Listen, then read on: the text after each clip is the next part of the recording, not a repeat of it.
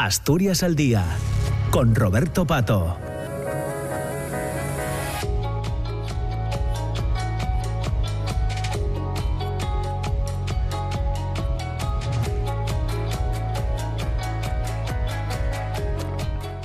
10 de la mañana, 8 minutos, segunda parte del programa Asturias al Día, que nos acercará hasta las 10 y media de esta, de esta mañana. Ya se lo decía a las 9, en el arranque de, del programa de, hoy, de este jueves 15, que en esta segunda parte queríamos eh, charlar con Ana Coto Montes, que es catedrática en el Departamento de Morfología y Biología Celular de, la Universidad de, Oviedo, es además directora del Instituto de Neurociencias del Principado de Asturias. Eh, hemos invitado a, a Ana Coto a participar con nosotros en el programa porque eh, mañana viernes, día 16, a las 8 de la tarde, va a estar en la Casa de la Huelga, en Ciaño, en Langreo, eh, dictando una conferencia titulada Pasión Científica, celebrando el Día de la Mujer y la Niña en las Neurociencias. Es una una conferencia eh, organizada por la Asociación Cultural Cauce del Nalón. Ana Coto Montes, ¿qué tal? ¿Cómo estás? Muy buenos días.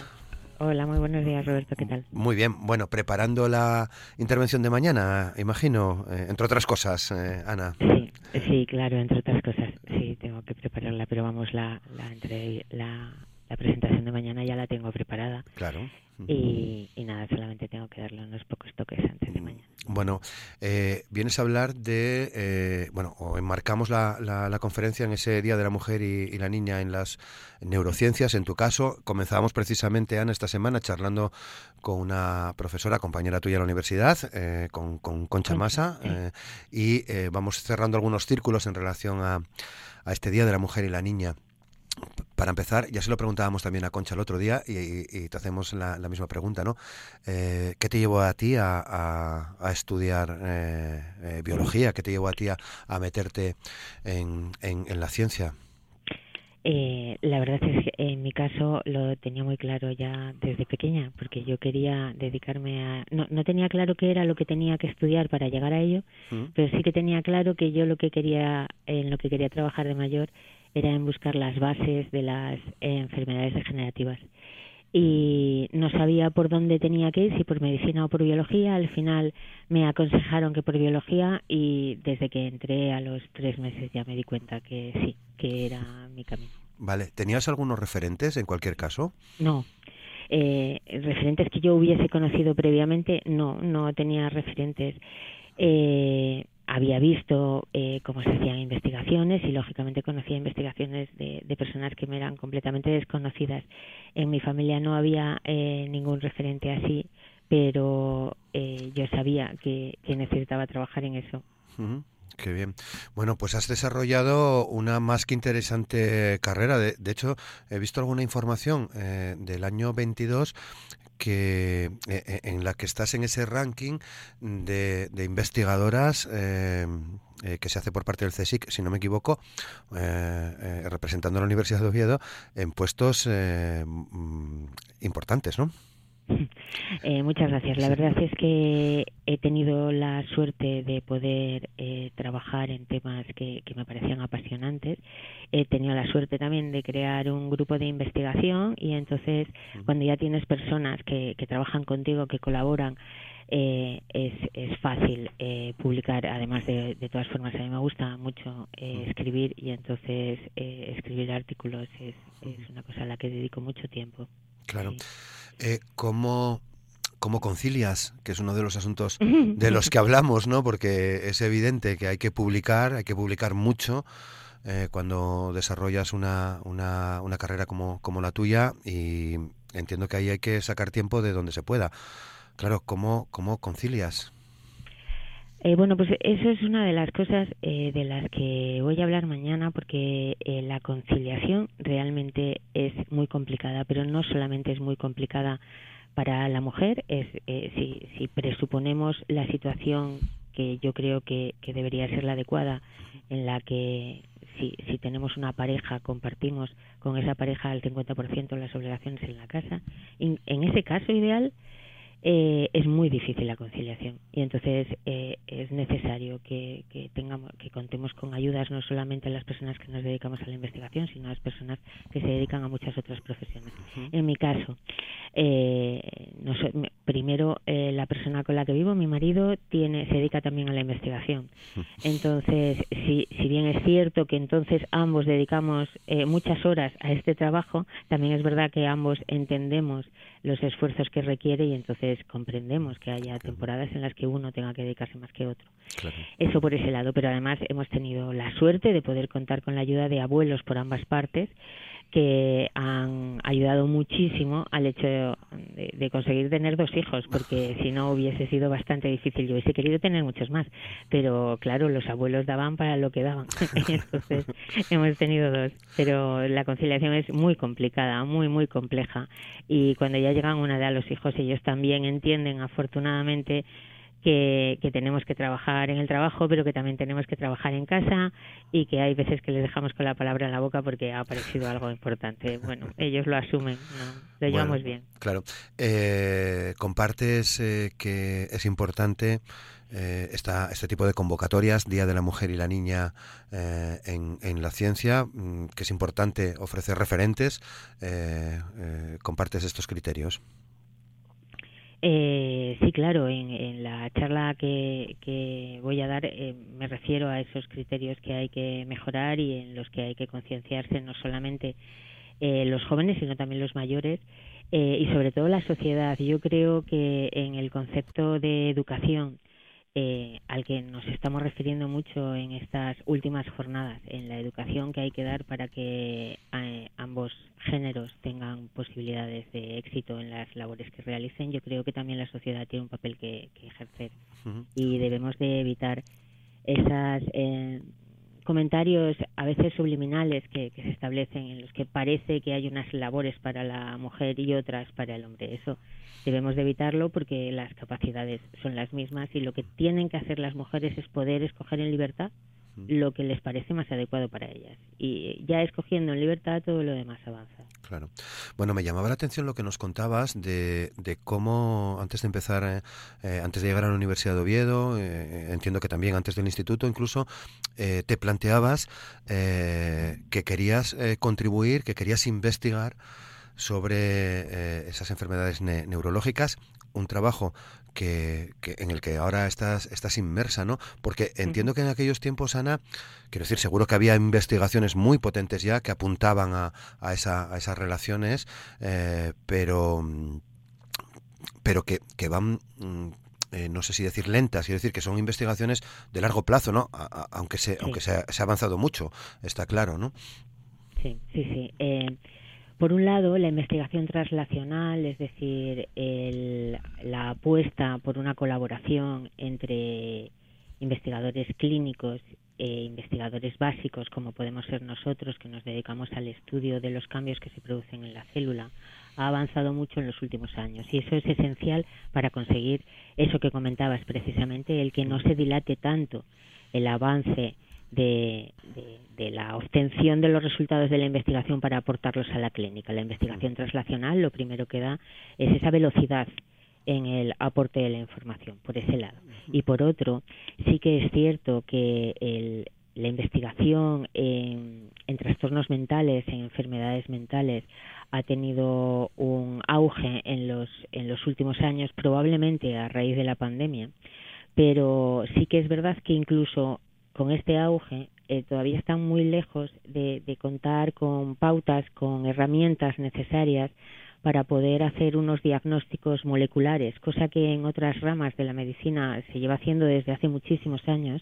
En la psiquiatría es algo de lo que adolece y por ello el diagnóstico molecular de trastornos graves es algo a lo que nosotros nos llevamos dedicando desde hace unos años y, y que bueno va avanzando, vamos obteniendo resultados, pero que todavía necesita que muchos más investigadores se dediquen a este tema. Hoy por hoy, enfermedades tan importantes eh, trastornos, porque todavía no se conoce el mecanismo y por ello no podemos hablar de enfermedades, pero trastornos como la esquizofrenia o el trastorno bipolar o el trastorno depresivo mayor todavía no se conoce cuáles son las bases eh, celulares que le provocan y eso es eh, difícil, eh, esto dificulta no solo el diagnóstico sino el tratamiento posterior.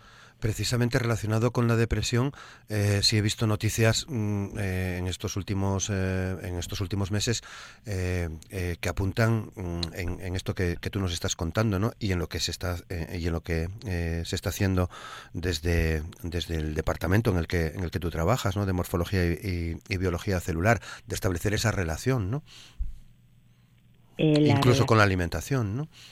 Eh, sí, sí, es que eh, los, se sabe que la alimentación puede tener una base importante para actuar sobre el funcionamiento de la microbiota, del microbioma intestinal, y parece ser que el eje directo entre el intestino y el cerebro está bastante documentado, está siendo muy documentado y parece ser que este mm. que una alimentación equilibrada podría tener una base para mejorar para aliviar la situación en la depresión. Además, eh, dependiendo de cuáles sean los alimentos, algunos de ellos cuentan con una alta concentración de ciertas sustancias que parece que tienen un efecto positivo en la lucha contra la depresión.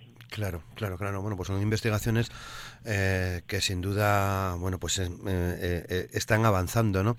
Me lleva esto también a que a pedirte que nos cuentes mm, cómo, cómo estáis trabajando, en cómo se trabaja en, en, el Instituto de Neurociencias del, del Principado. Bueno, pues en el Instituto de Neurociencias eh, nosotros no somos más que un grupo más de todos los que están. El Instituto de Neurociencias se creó en el año 2012, es decir, llevamos ya 12 años trabajando, pero yo como directora solamente llevo dos años en los cuales, eh, si bien estamos apostando muchísimo por la divulgación científica porque creemos que debemos de devolver a la sociedad parte de la, de la información que ellos eh, nos requieren, porque eh, esta comunicación es útil para ambas partes. Además de eso, eh, se lleva a cabo una colaboración translacional, esta colaboración a la que me refería anteriormente. Nosotros tenemos ahora mismo en el Instituto de INEUropa tenemos 113 investigadores, cada uno con unas especializaciones distintas. Dentro del instituto tenemos psicólogos, biólogos, neurólogos, psiquiatras, pero incluso virólogos e ingenieros, porque es necesario una colaboración entre muy distintas eh, especialidades para poder llegar a, resultados de éxito. Dentro estos 113 investigadores se dividen en tres unidades distintas de investigación: las enfermedades neurológicas, la neurociencia del comportamiento y la neurociencia experimental. Nosotros, por ejemplo, estamos en la neurociencia experimental y la colaboración eh, surge espontáneamente en las actividades que realizamos. Por ejemplo, nosotros eh, colaboramos directamente con los psiquiatras los psiquiatras, el, grupo de psiquiatría del, del INEUropa había comentado la necesidad de esta, eh, aportar biomarcadores que permitiesen el diagnóstico. Nuestro grupo está especializado en búsqueda de biomarcadores, no lo habíamos realizado en neurociencia, sino que nuestra línea de investigación básica inicial era en envejecimiento y es con lo que llevamos trabajando más de 15 años pero en ella eh, llevamos a cabo estudios de biomarcadores y por lo tanto eh, decidimos ponernos de acuerdo. Ellos aportarían una eh, caracterización de cada uno de los enfermos, exponiendo todos los datos que tenían de ellos para poder clasificarlos de una forma lo más específica posible y de esas muestras, de esas personas nosotros extraíamos muestras de sangre en las que estudiábamos sus las características de las alteraciones celulares y lo relacionábamos con los datos eh, clínicos que existían. Eh, después de llevar unos años estudiando, en, eh, Mutua Madrileña nos ha financiado el estudio y ahora vamos a extenderlo por toda España. Este tipo de, de investigación que hacemos es un ejemplo porque igual que esta se realizan muchas dentro del, Instituto de Europa. Claro. Bueno, esto está demostrando también la importancia de esos equipos eh, multidisciplinares, ¿no? Cada vez que tenemos la oportunidad de charlar con investigadores, investigadoras de, la Universidad de Oviedo, eh, queda de manifiesto, ¿no? La importancia de establecer ese tipo de redes, ¿no? Sí, hoy por hoy la investigación en un grupo solo que no se relacione con nadie no, no puede estar abocada a un éxito importante. Ahora mm. mismo es necesario no solo colaborar porque cada uno está especializado en una visión de la problemática, sino también el interactuar y compartir técnicas, experiencias, muestras. Nosotros eh, tenemos un consorcio de investigación eh, que está formado por cuatro grupos que llevamos desde antes del 2009 eh, colaborando. Uno de los grupos es de geriatría, que es, procede del Hospital Monte Naranco, que es centro de referencia en envejecimiento en Asturias.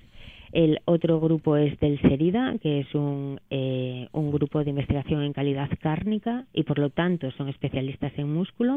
Y otro grupo de investigación es de microbiología, está formado por virólogos fundamentalmente y, pertenece a LUCA. Y después está nuestro grupo de investigación que está en, en la universidad, en la Facultad de Medicina.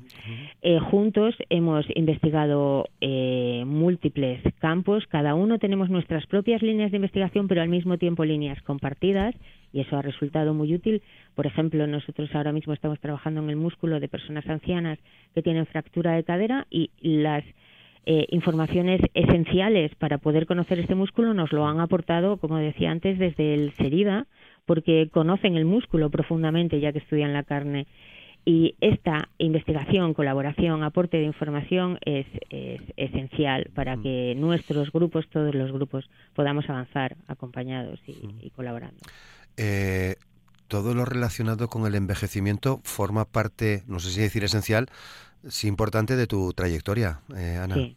sí, sí. Yo llevo trabajando en envejecimiento desde que volví otra vez a España y primero buscando eh, indicadores que mostrasen la fragilidad en las personas mayores y después centrándonos en, la alteración del músculo en estas personas eh, llevamos aproximadamente 15 años con proyectos financiados por el Ministerio de Sanidad, por el Instituto de Salud Carlos III.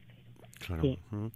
Eh, entiendo que ya no eres asesora en envejecimiento de la Unión Europea o, también lo haces desde aquí. Mm.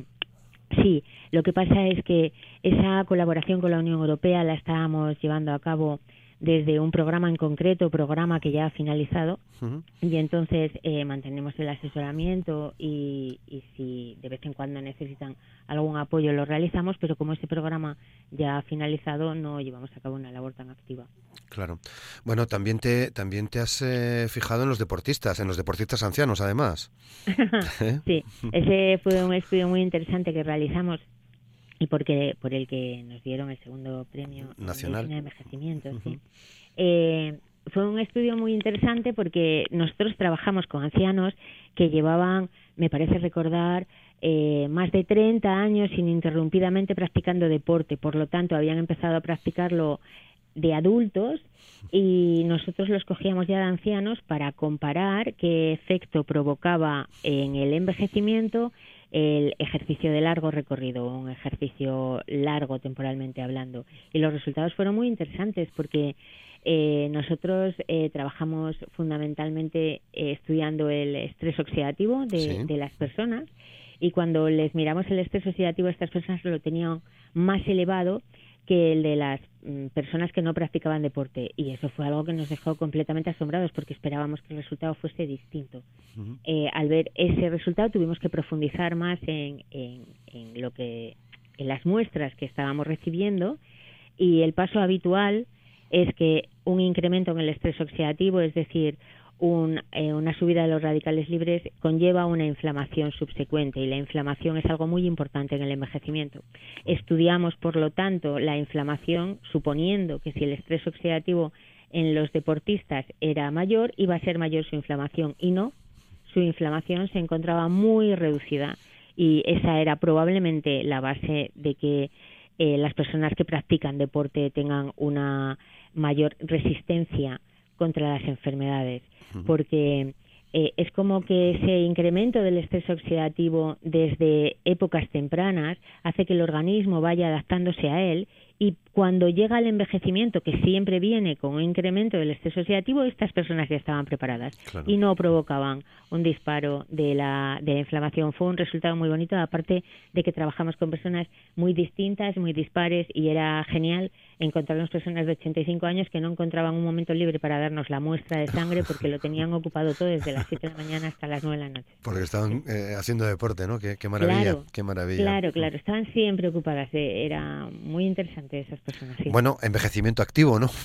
Sí, exactamente, nunca mejor dicho. Además, hay una especie de Olimpiadas de la tercera edad en la que algunos de ellos participaban y por lo tanto eso eh, les hacía estar Um, preparados al 100%, concentrados en ese tema y era difícil, difícil acercarse a ellos. Sí.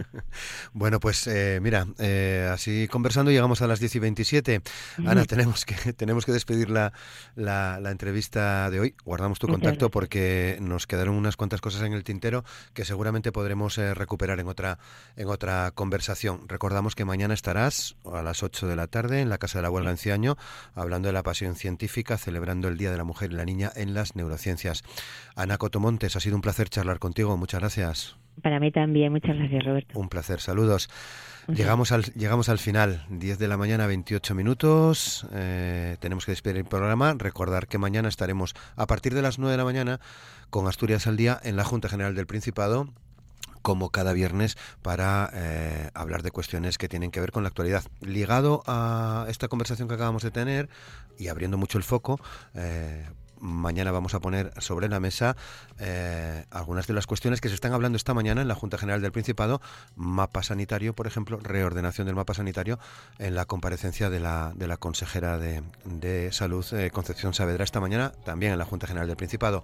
Así que mañana les hablaremos eh, desde el Palacio Regional, desde el Parlamento, como hacemos cada viernes. Feliz jueves, hasta mañana, gracias.